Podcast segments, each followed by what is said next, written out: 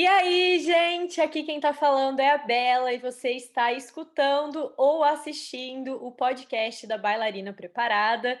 Estamos aqui para o nosso quinto episódio com Leandro Fukuzawa. Nosso tema hoje é dor.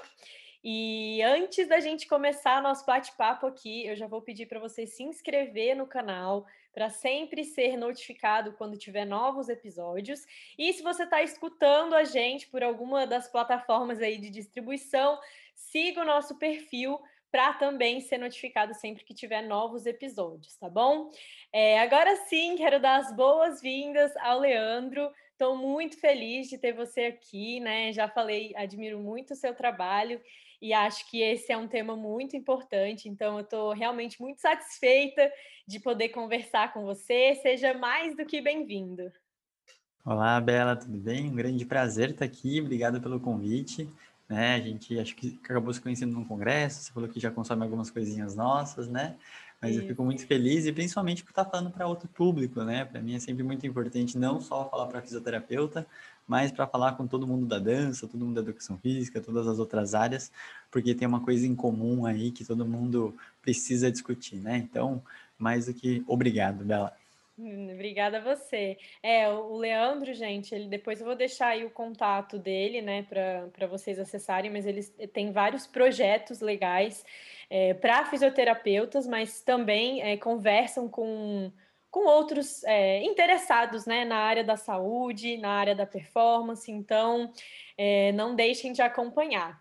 E para a gente começar, então, queria que você se apresentasse para todo mundo, falasse um pouquinho também já desses projetos e de como você veio parar aqui. Bom, eu vim parar aqui porque você me convidou, então essa parte é importante. eu sou Leandro Fukuzawa, sou fisioterapeuta, né? Tenho formação aí faz 10 anos. É, atualmente, né, eu estou mais focado nessa questão de produção, de, produ de divulgação científica, né? Mas sou clínico, tenho consultório, já trabalhei com parte esportiva, tanto de seleção de futebol feminino, quanto no consultório com vários atletas de diferentes modalidades.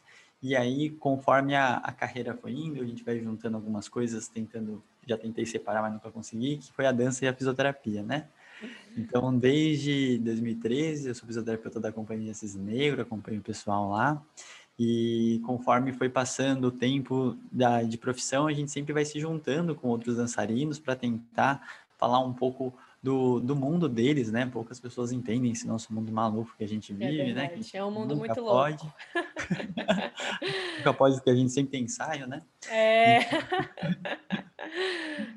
Então, dentro desse processo, eu acabei, conforme foi passando o tempo, assumindo um pouquinho mais, até criar o um projeto que é o Mova-se Mais, que é um projeto de apoio ao artista, né? Então, a gente é uma rede de apoio em saúde, e a gente está cada vez mais maturando o projeto para conseguir entregar alguma coisa interessante. Então, só para explicar rapidinho, o Mova-se Mais, ele tem o pilar da parte de atendimentos, né? Tanto presencial, que acontece lá no Instituto Nishioka, quanto a telereabilitação, que agora causa da pandemia aqui no Brasil foi legalizado, né? Uh, tanto quanto a parte de educação, e a gente dá cursos, aulas relacionados ao tema, e a parte de pesquisa também, que eu acabo vinculando com alguns parceiros para conseguir fazer, e a gente tem alunas de C, TCC, futuros mestrados aí, a gente está numa fase nova aí de construção de coisas bem legais, né? Então, em cima disso, Uh, esse é o que eu faço hoje. Tem o projeto de fisioterapia, que é um projeto específico para fisioterapeutas e fins, mas o foco é que a gente vai falar mais de dança eu vou falando desse mundo. Show, obrigada. É, depois, gente, eu já falei isso, né? Mas acompanhem o trabalho dele, que é realmente muito interessante. Nosso papo aqui hoje é dor. A gente vai falar de uma coisa que arrisco dizer que toda bailarina, todo bailarino já sentiu um pouquinho. Então, é, eu gostaria que você explicasse pra gente é, o, que, o que, que é a dor, assim, fisiologicamente, neurologicamente, o que, que acontece no nosso corpo que a gente sente dor? Legal. Então, dor é esse assunto que todo mundo fala, né? Todo mundo acha que está sentindo, todo mundo não sabe interpretar aquilo, né? Mas dor, ela, ela tem as definições clássicas, né? Que a gente sempre fala, mas não, acho que não, ela, não, não cabe aqui. Eu acho que a gente tem que pensar sempre na, na palavra dor, a gente sempre lembra da subjetividade da dor. E quando a gente fala subjetividade da dor, às vezes ela parece uma coisa meio da nossa cabeça, meio inventada, né? E é aquela coisa que fica até com uma certa difícil de interpretação para quem está de fora, né? E aí a gente tem aquelas famosas escalinhas de 0 a 10, né? Quanto uhum. tá? De 0 a 10. E aí, uma coisa que é muito interessante, que conforme o amadurecimento do que a gente foi entendendo que é dor, por mais subjetivo que seja, ele não está necessariamente mostrando alguma coisa detalhadamente, mas ele está falando uma percepção da, doen da pessoa em relação à queixa que ele está sentindo. Uhum. E aí essa percepção e essa individualidade da percepção sobre a queixa é uma das coisas mais importantes. Então, no geral, a gente sempre tenta falar se a dor é boa, se a dor é ruim, né? E isso são outras coisinhas que a gente tem que ter um certo cuidado, porque a gente vai entendendo que a dor ela é um produto do nosso cérebro. Quando a gente fala produto, parece de novo alguma coisa abstrata, muito inventada. Mas na real não, né? Neurocientificamente é, é, sempre pensar que vai vir uma informação da periferia, de algum estímulo externo, que a gente pode chamar de nocepção, que é uma mensagem de perigo, e depois que essa mensagem chega para o nosso cérebro, na parte na região mais central, ele vai passar por diversas áreas cerebrais e ele vai sair um produto, isso que a gente chama de produto que vai ter uma interpretação para a pessoa falar se está doendo muito uhum. ou não. Né? E essa parte é muito interessante, porque a quantidade de mensagem que sobe não necessariamente é a quantidade de mensagem que vai sair. Uhum. E a, essa é a parte que acho que bagunça muita gente, né? Então, a percepção a gente tem é que é diferente, né? Exato. Então a gente tem que lembrar que, que, que, que todas as dores são reais, certo? Então não existe uma dor inventada, não existe uma dor que as pessoas estejam fingindo necessariamente, né? É, mas a gente sempre tem que lembrar que a dor existe essa subjetividade dessa interpretação do nosso cérebro que não depende de um estado atual do tecido. Então, assim, já pegando o primeiro gancho aí, ele não necessariamente toda lesão gera uma dor, né? E não é toda dor que tem uma região dolorida. E aí vai é, é, é o momento que a gente está da ciência para tentar uh, facilitar essa interpretação que dor não é igual a lesão, porque todo mundo que tem uma dor vai fazer o quê? Vai no médico procurar alguma uhum. coisa que uhum. está errada, né? Sim, e eu acho que é o primeiro erro em relação a isso, né? Então, é. no geral, se a gente falar sobre dor, a gente vai ficar horas falando aqui, porque isso é muito extenso. Vamos estendendo, porque acho que a gente vai dando mais exemplos depois. Certo.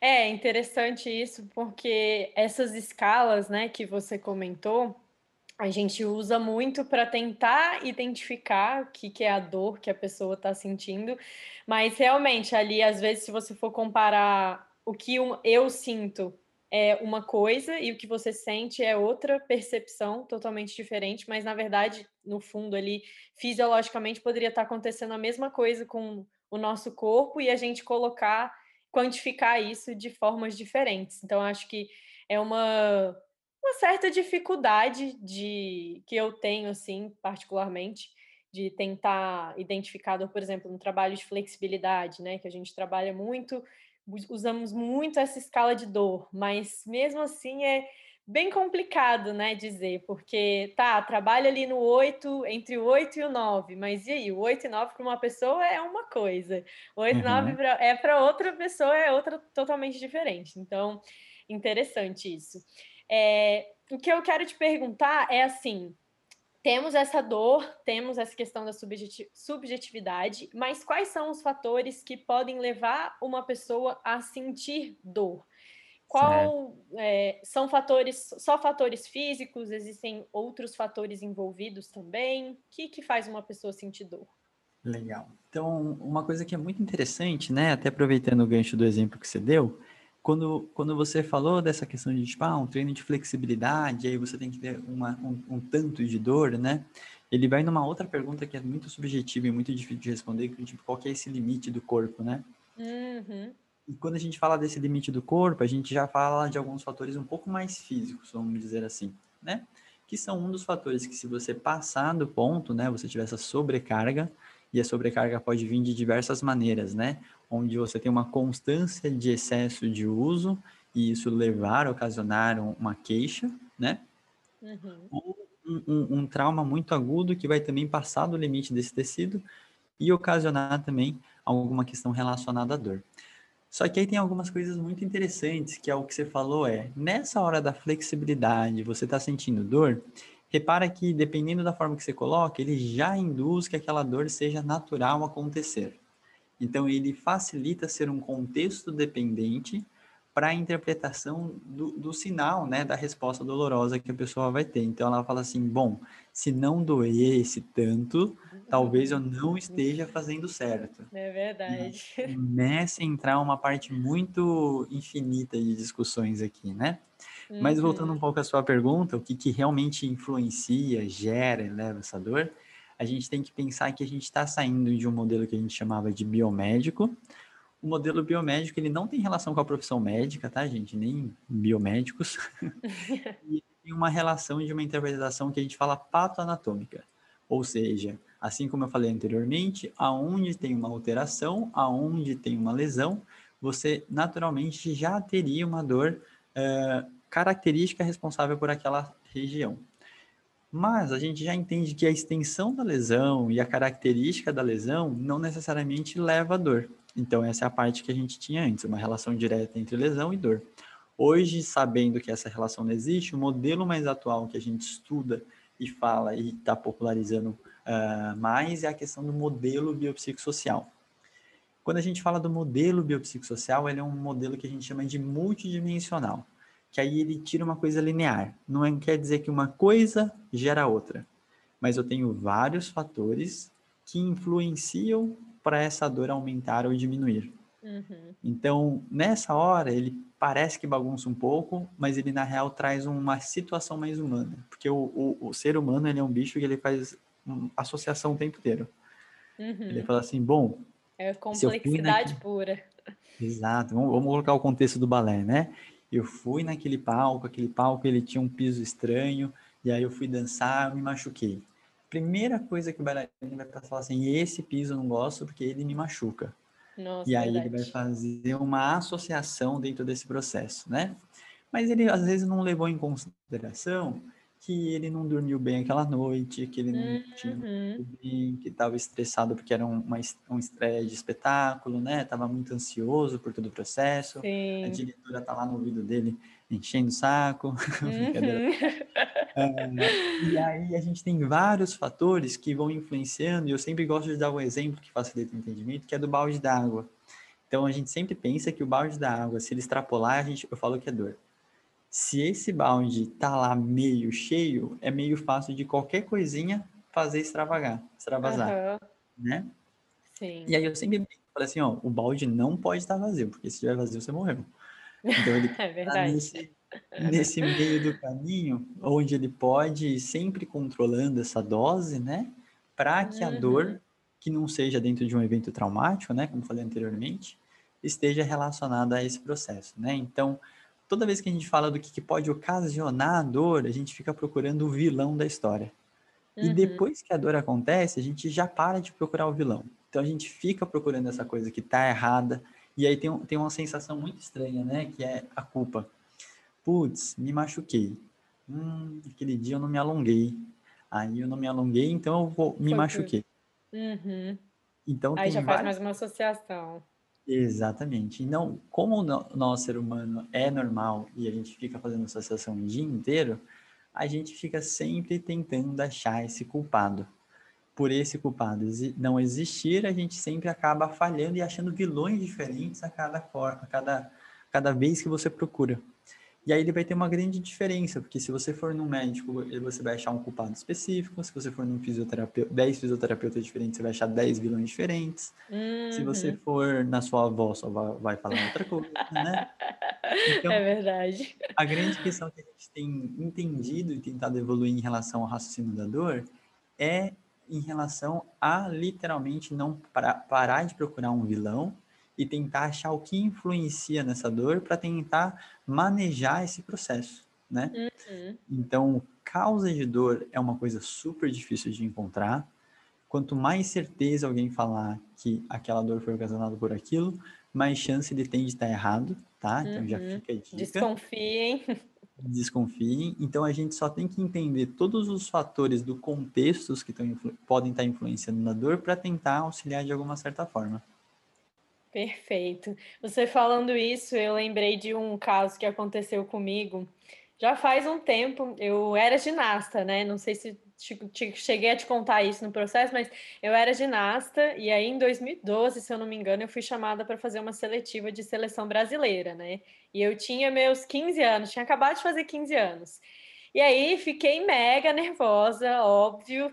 É, no dia, assim, no dia da prova, a gente treinou vários dias, aí no dia do teste mesmo, me deu uma dor de barriga gigante, né? Fiquei mega mal, fiquei fraca. E assim, e no dia eu tinha comido um biscoitinho, um, umas torradinhas assim de peito de peru.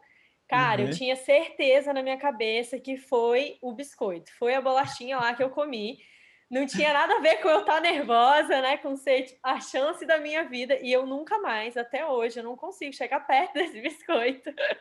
Porque foi uma associação que eu fiz. Eu achei que eu tinha passado mal por conta do biscoitinho. Na verdade, não tinha nada a ver com isso, né? Tinha que ter olhado uhum. para as outras coisas que estavam envolvidas. Mas, bom, é... A gente sempre escuta também é, uma frasezinha que é de ah, bailarino não sente dor, atleta não sente dor, não sei o quê. É, até que ponto isso pode ser verdade? Os bailarinos, eles, os bailarinos ou atletas, eles têm uma percepção diferente da dor é, de pessoas normais? Eles têm uma uhum. tolerância maior ou menor a essa sensação de dor? Certo. Essa é uma pergunta super legal, Bela. Eu não me arrisco a responder com precisão, porque a gente não tem nenhum estudo muito claro falando dessa precisão dessa informação, né? Mas obviamente que o, atleta no geral, pelo seu contexto ser diferente, ele também acaba sempre tendo uma interpretação muito diferenciada do processo, né?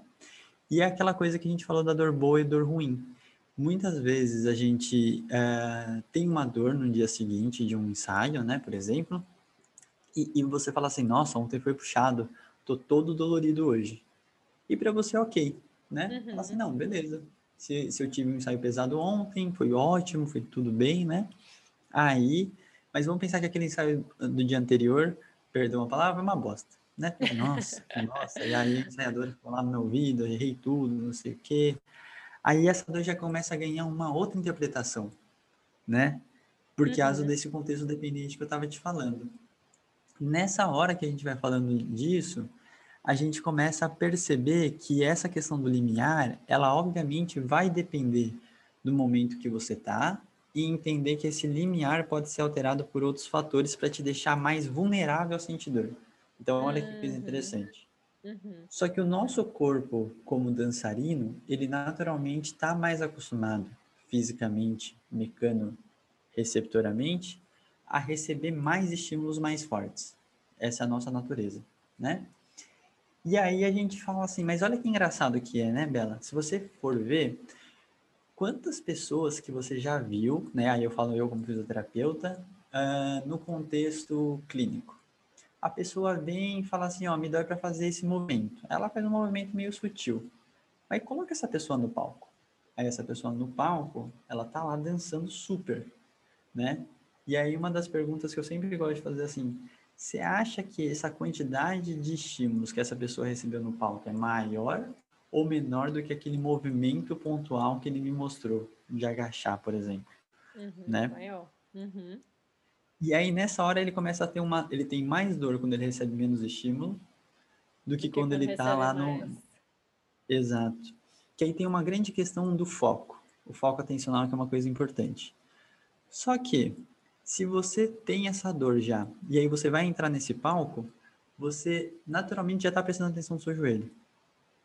E aí, é esse, esse processo que a gente chama hoje de hipervigilância e tudo mais, ele começa a levar essa direção dessa, dessa resposta, que ela, ela é muito difícil de saber, né, se esse limiar é muito diferente, porque o limiar, ele não é muito comparável. É a mesma coisa de, tipo, eu pego uma comida que é um pouco mais fácil, porque você tem um, um tempero só, né? Eu pego uma comida e você fala assim, nossa, isso é muito salgado para mim. Aí a outra pessoa fala assim, não, tá faltando sal, e aí coloca mais sal, né? uhum. né? Eu sou uma pessoa que não gosta muito de doce, né? Me julguem. Desculpa. Nossa, é estranho. Desconfie. Mas eu, eu me satisfaço com duas, três mordidas de alguma coisa doce. Eu falo assim, nossa, que gostoso. Para mim tá ótimo. Uhum. Entendeu?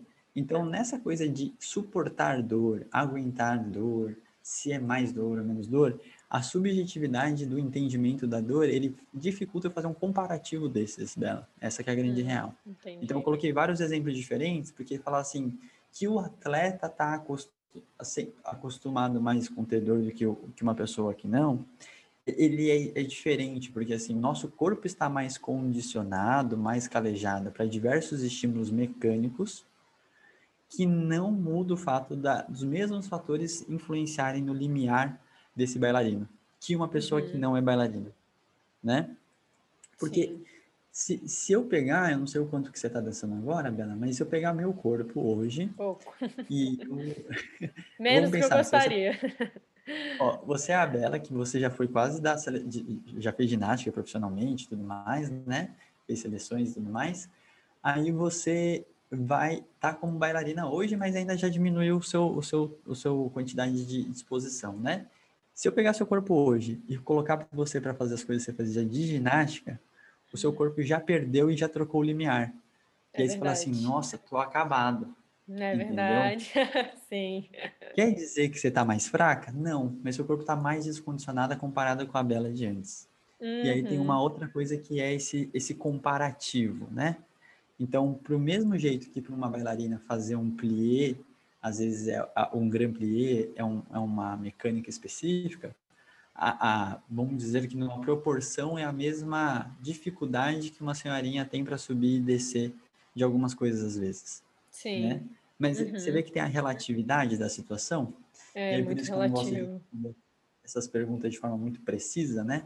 A gente sempre tem que colocar esse contexto em jogo entender essas situações, aí eu fico usando um pouco mais as analogias para tentar mostrar essa, é, é, essas, é, de novo, a subjetividade, né, e essas individualidades, particularidades das, dos contextos, né. É, perfeito. É, são nunca uma resposta nunca é preto no branco, né? Tem sempre uhum. vários tons ali de cinza para responder uma pergunta. Normalmente, quando uma resposta é muito preto no branco, já tem alguma coisa esquisita ali, né? Perfeito. É, a gente falou aqui da, da questão da dor boa e da dor ruim. É, em que momento a gente poderia dizer que uma dor boa passa a ser uma dor ruim? Tem alguma coisa, algum sinal que a gente possa identificar, por exemplo, ah, aquela dorzinha do pós-treino, né, que é uma dor uhum. boa. Que momento que essa dorzinha passa a ser uma dor ruim? Legal. Essa é uma pergunta boa e eu vou tentar ser simplista nisso e pensar assim, ó. Toda vez que a gente tem alguma queixa, a primeira coisa que a gente tem que fazer de uma forma, vou falar imparcial, mas é impossível, mas a gente tem que olhar o que, que aconteceu de evento anteriormente. Uhum. Conforme os eventos forem acontecidos, falar assim, nossa, eu não fiz nada específico, né? Porque a lesão de sobrecarga que a gente fala, quando é traumática é fácil de entender, né, Bela? Você fala assim, uhum. puta, batia o dedinho no sofá. Ah, normal, né? Sim. Uhum. Putz, eu não sei o que eu fiz, começou a doer. O famoso começou a doer. Esse famoso a doer é aquele que eu falei, o exemplo do balde d'água, né? Tinha alguma coisa engatilhada que já fez aquela última gota e fez o processo. A gente, hoje, com esse trabalho do biopsicossocial, entendendo as novas abordagens da, na, na, reabilitação, a gente trabalha muito no termo de make sense. Então, qual sentido faz você ter aquela dor? Então, uhum. fazer sentido, ele é aquela coisa, nossa, realmente, essa semana eu já não dormi muito bem, estava muito estressado, ansioso, a gente está numa meio de uma pandemia, né? Então, assim, uhum. muitas clientes aumentaram, sem nenhuma causa específica, a gente ficou mais sedentário, né? Uhum. então, assim, muitas coisas aconteceram. Aí tudo bem. Então, assim, se você tiver um certo contexto que facilita o entendimento de você ter tido aquele aumento de dor, né? Ele é ok. O que, que a gente tem que pensar? A dor grave, ela não necessariamente existe de uma forma muito simplista. O que a gente fala é, a dor, quando ela está relacionada ao que a gente chama de bandeira vermelha, a gente vai precisar de um exame específico, tá ligado? A sinais neurológicos, né? Isso usando na, na nossa área musculoesquelética. Que a gente fala assim, puta, precisa investigar um pouquinho melhor porque tem alguma coisa diferente acontecendo, né? Uhum. Só que normalmente, quando aquela dor ela é persistente, a gente sabe que aumenta essa complexidade da dor. Porque Uhum. agora já não tem mais aquele evento inicial que começou, e aí você começa a ter uma persistência da dor que gera uma complexidade de manejo. Então, quanto mais tempo a dor perdurar, mais difícil ela dela sair. Por causa que dentro desse processo associativo que a gente falou logo no início, o corpo tem uma tendência a aprender a ter dor. Hum, E o processo de aprendizagem da dor, ele é literalmente pavloviano, né? Que é aquele experimento dos cachorrinhos, né? A gente condiciona o nosso cachorro com isso, um biscoitinho, fala assim, dá a pata, biscoitinho, dá a pata, deu a pata, Uhum. deu. O nosso corpo inconscientemente faz isso com a aprendizagem da dor. E é um negócio maluco esse negócio de Nossa, aprendizagem, é né? mesmo, né? Uhum. Então, se eu pegar um, um um colan antigo teu, você já vai lembrar de uma coreografia específica, vai ter todo um processo de memória e aprendizagem, né? E a dor, ela funciona para ficar no nosso corpo mais ou menos assim. E aí eu sempre brinco, não, tem, não existe o botão do desver, né? Depois que você vivencia o processo, ele acontece e ele Uhum. vai ficando no teu corpo, né? Então, assim, no geral, a gente tem uma questão da complexidade da dor por ela ser persistente, né? Então, quanto Sim. mais tempo de dor a pessoa tem, mais difícil é da, dela, dessa dor sair, que não Uhum. necessariamente significa uma gravidade. Ela existe uma complexidade de manejo. Eu sempre brinco, né? Igual um namorado chato. Ele é chato no começo, ele é chato no final, mas no final você tem menos paciência, então ele parece mais chato. É verdade. Gente, eu tô amando essas associações. Tem que, tem que ser com a vida real, né? Que as pessoas não. É. Então, dentro desse contexto, é muito importante pensar nisso, né? Dor boa dor ruim tem a ver com esse make sense. E a gente tem que pensar que, dependendo do tempo que a dor existe, ela tem mais complexidade para se manejar ou não, né? Uhum. Então, todas as vezes que vem um paciente para mim e fala assim, bom, eu tenho essa dor já faz uns 5 anos, uns 10 anos. Aí você fala assim, bom, ele vai me contar uma história. Essa história que ele me conte e fale muito, sei lá, uma hora, uma hora e meia, duas horas, que às vezes- às vezes acontece em avaliação, Caramba. ele contou um, um trecho, ele contou os highlights do que ele Uhum. acha mais importante, entendeu? E aí volta para aquela máquina associativa, né? Ele foi contando as Sim. coisas que ele associou que são mais importantes com, com o quadro dele, né? Uhum. Então, é muito importante de entender, Bela, porque ele sai um pouco de alguns estereótipos do, do mundo da dança, né? Que é, ah, eu preciso sentir isso para o treino ser bom. Eu preciso fazer isso para ser uma boa bailarina. E aí a gente tem vários exemplos que, que a gente tenta sempre desmistificar, que é essa coisa da, da flexibilidade, da uma chinelina, por exemplo, que você fica lá, torturando seu pé, né? Caramba. E aí você tem assim, assado, né? Então, assim, tá caindo muita coisa, né, pela ciência. Ah, O que eu Uhum. sinto hoje na necessidade é, por eu vivenciar muito esse mundo da dor, né, trazer esses conceitos para o mundo da dança, porque o mundo da dança ainda é muito visto pela parte simplesmente de movimento certo, errado, faz Uhum. assim, faz assado, né? Muito da tradição. Exatamente. Mas isso acontece em toda, toda a cultura popular, né? Isso não é só na dança, né? Só que são tradições diferentes, porque o balé é milenar, né? Então, Uhum. pela, pela dança em si ser milenar, você vai ter é, crenças diferentes de uma pessoa que é do balé clássico e outra pessoa que é do contemporâneo, eu sou da dança urbana, então a da dança urbana vão ser outras questões, né? Sim. Então, tem várias questões aí que são interessantes. Não sei se eu respondi exatamente. Respondeu, perfeito. É, a- assim, aqui em alguns, em alguns papos que, que a gente vem tendo aqui no, no podcast, a gente sempre chega nesse ponto da cultura da dança, né? Que é, é maravilhoso ter a cultura, a tradição e tudo mais, mas tem muitas tradições que precisam ser desconstruídas aos poucos, né? Porque são sim. tradições bem perigosas, digamos assim, né? E em Uhum. vários contextos, não só no contexto físico, mas eh, no contexto social, psicológico, enfim, né? Uhum. Muitas coisas. Total. Eh, agora, sim, eu queria que, queria tentar trazer algumas aplicações práticas, né, para os bailarinos, bailarinas e professores que estão nos escutando. É, e a primeira aplicação prática, assim, que eu quero perguntar a sua opinião é como identificar o momento certo para procurar um profissional, para procurar um fisioterapeuta um médico, Porque, como a gente falou, né, existem essas dores que estão eh, ali enchendo o potinho, mas aquela dor, como que a gente sabe qual é a hora que tem que que o, o, o balde caiu, que o balde uhum. estourou e que só um profissional vai conseguir ajudar? Legal, legal. Tem, tem vários contextos, né, Bela? Assim, a gente pode pensar no contexto que a pessoa está com vários ensaios e não tem um evento específico, né? E aí é uma coisa que tem um pouco mais de calma. Então, eu sempre falo, eu primeiro preciso entender se não aconteceu um evento traumático muito forte. Não uhum. bati, não torci, não teve nada específico, ele não inchou, né? Uh, por, por, algum trauma, né? E aí a gente vai começando a ver algumas questões e vendo a, a esse histórico. Eliminou qualquer trauma mais forte, a gente começa a tentar entrar para essa linha do make sense que eu falei. Vai uhum. vendo as coisas que aconteceram e vai vendo se tem alguma coisa muito clara que pode ter ocasionado esse gatilho. Acho que a palavra gatilho é uma coisa mais fácil de entender. Não é uma causa, uhum. mas ele faz o gatilho de começar a ter a dor, né? Ou de despertar ela.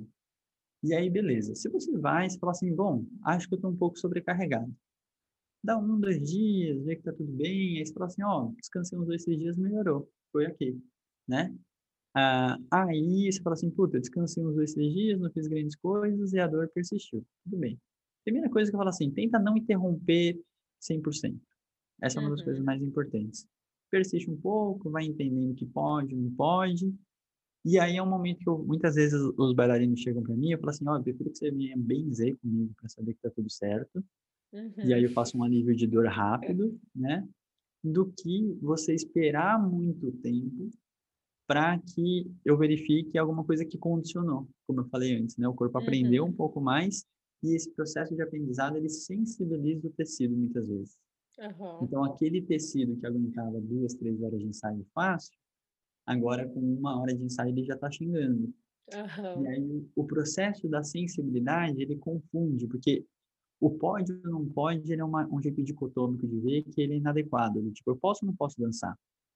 Você pode, mas às vezes você consegue meia hora e uma hora já é muito entendeu? Que é, eu sempre sim. digo que às vezes a dificuldade para mim, eu pergunto para a pessoa, você vai dançar? Aí eu pergunto assim, em que contexto que ela tá? Se ela tá numa aula que ela pode fazer só metade e depois interromper, ou se ela realmente tem que fazer a aula completa porque o ensaiador dela não permite só fazer metade, né? Uhum.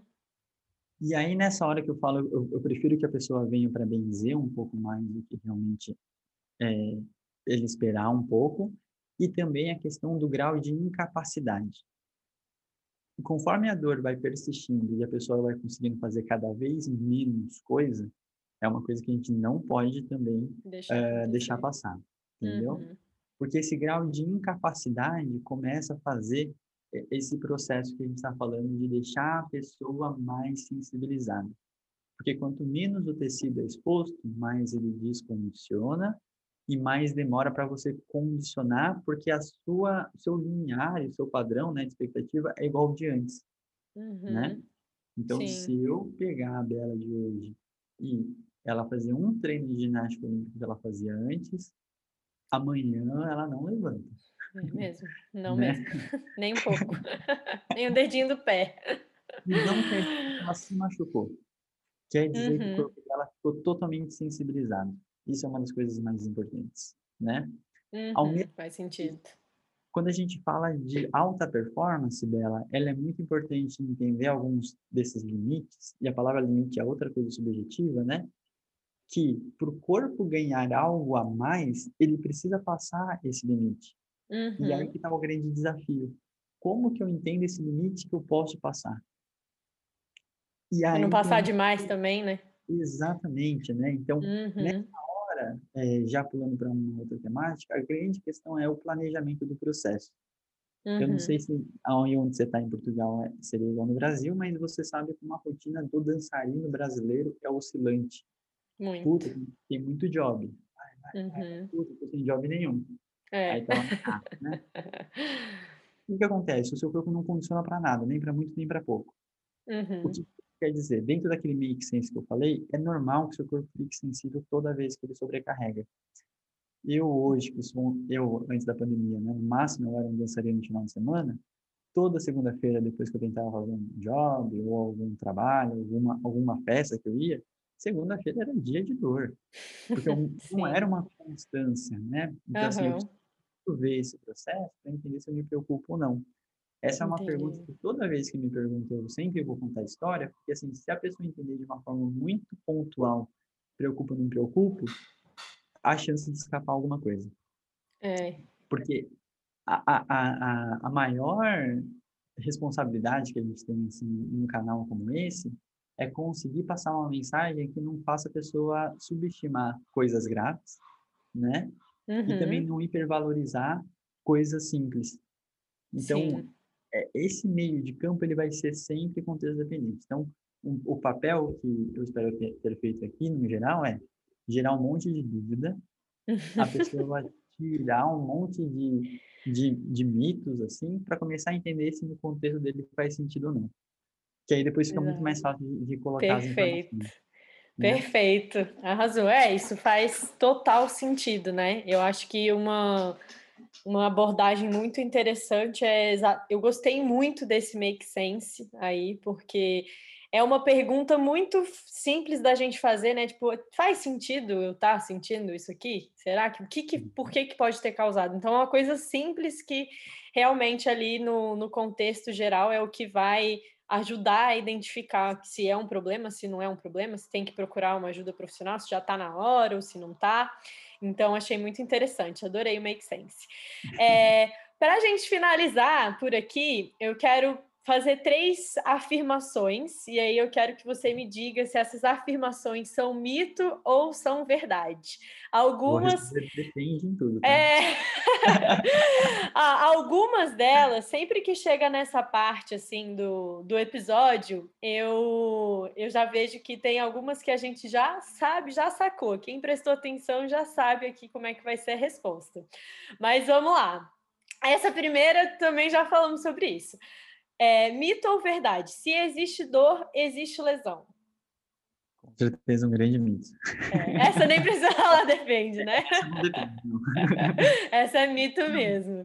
Brincadeira. Se, toda vez não, mas tem contexto que sim. A gente só tem que saber vasculhar.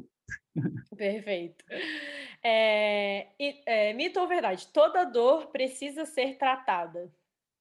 Não, com certeza não. Lembrando que a dor ela é uma coisa fisiológica e aí eu vou aproveitar só para puxar um exemplo aqui. Pessoas com pé diabético, eles têm dificuldade de sensibilidade no pé e eles costumam a ter muita escara. Então, eles machucam o pé sem perceber e aí hum. eles naturalmente, quando abrem, tem que ficar verificando visualmente para saber se não tem. Porque a sensibilidade dele está alterada. A dor está falando assim, opa, passou do ponto. Mas uhum. tem vezes que a dor acontece com o make sense que ela é um alerta de alguma coisa que está acontecendo também está desregulado, né? Uhum, perfeito. É, e o outro é que o movimento cura a dor. É um mito ou uma verdade? Ele é uma grande verdade, mas ele tem a dose que é o grande segredo, grande a grande dificuldade de responder. O quanto de uhum. movimento que o corpo quer naquela situação. Né? Uhum. É aquela história do a diferença entre a cura e o veneno é a dose, né? É engraçado porque existe hoje muito o apelo natureba, né? O que é orgânico Sim. é bom. Só que isso é uma indústria muito mais cara. E aí a gente lembra que, como você falou, o veneno ele é mais orgânico possível, né? Então, se você for pensar, e eu sempre gosto de usar esse exemplo da dose, né? Que na maratona de Boston, o maior causa de procura no departamento médico e até causa de morte é um negócio que chama hipernatremia, que é excesso de consumo de água. Que Nossa. as pessoas, exatamente, as pessoas consumem excessivamente água durante uma prática de atividade física intensa uhum. e isso gera uma alteração negativa. E a gente está falando de água. Caramba. É, a água, né? Quem vai falar é. que a água faz mal? E aí, se você falar de movimento, o movimento é a coisa mais positiva que a gente tem, mas ele precisa de uma dose que a gente não sabe mensurar. Uhum. Essa é a maior questão que eu, que, eu, que eu, gostaria de colocar. Ele sempre deve existir, porém, com todas as a cautelas. A dose correta. Exato. Perfeito. Bom, para a gente finalizar, então, é, eu quero pedir para você deixar uma mensagem final. Assim, se todo mundo que escutou até aqui conseguisse lembrar, pudesse salvar lá no HD só uma coisa sobre dor, o que, que você recomendaria para essa pessoa salvar? Boa, vou quase me fazer uma controvérsia, mas assim, movimento é, é realmente uma, um caminho, né? Mas literalmente ser, ser crítico em relação a toda essa questão de dosagem, de todos esses mitos, para a gente realmente é, se preocupar com o que precisa. Eu acho que realmente tem essa questão, né? A gente se preocupar com coisas a mais que não necessariamente necessariam ser preocupados. Então, eu acho que é uma questão em relação a isso. Mas muitas mensagens. Vamos, vamos buscar. Ah, arrasou. Bom, gente, é, Leandro, estou muito feliz é, com esse papo. É, como eu falei ali antes nos, nos bastidores para você, esse é um, uma área que eu estou, que eu vou começar a estudar, dor e lesão e a relação disso, que se atrapalha ou não na qualidade de vida, né, em bailarinas. Então, é um assunto que eu pessoalmente me interesso muito, acho muito legal. E eu tenho certeza que tudo que a gente falou aqui foi muito prático. Então, acho que todo mundo que está escutando a gente vai conseguir, hoje mesmo, já aplicar alguma coisa ali, né? Ver que sentiu alguma dor, vai tentar se perguntar por quê. É, então, estou muito feliz mesmo. Quero agradecer de coração por ter topado estar tá aqui com a gente. E quero deixar também as portas abertas, né? Para sempre que você precisar e quiser é, tá aqui com a gente, compartilhando um pouquinho do, do seu conhecimento, será mais que bem-vindo. Eu agradeço, Bela, obrigado pela conversa, pelo papo. Espero poder ter confundido vocês. A sua missão é deixar a gente com dúvida. e aí, é porque eu sempre brinco, né? A gente tem que ser crítico e não chato. Né? São duas coisas diferentes. É verdade. Então, eu que agradeço o convite, a conversa, foi ótimo conhecer aqui melhor e estou à disposição para qualquer coisa, tá? Obrigada, gente, para todo mundo que está escutando, muito obrigada por estarem aqui com a gente. Fiquem de olho, não se esqueçam de se inscrever aqui no canal, de seguir o nosso perfil para ficar sabendo dos novos episódios. Acompanhem o trabalho do Leandro aí nas redes sociais. E é isso, nos vemos no próximo. Um beijo para todo mundo. Tchau, tchau. Tchau, tchau.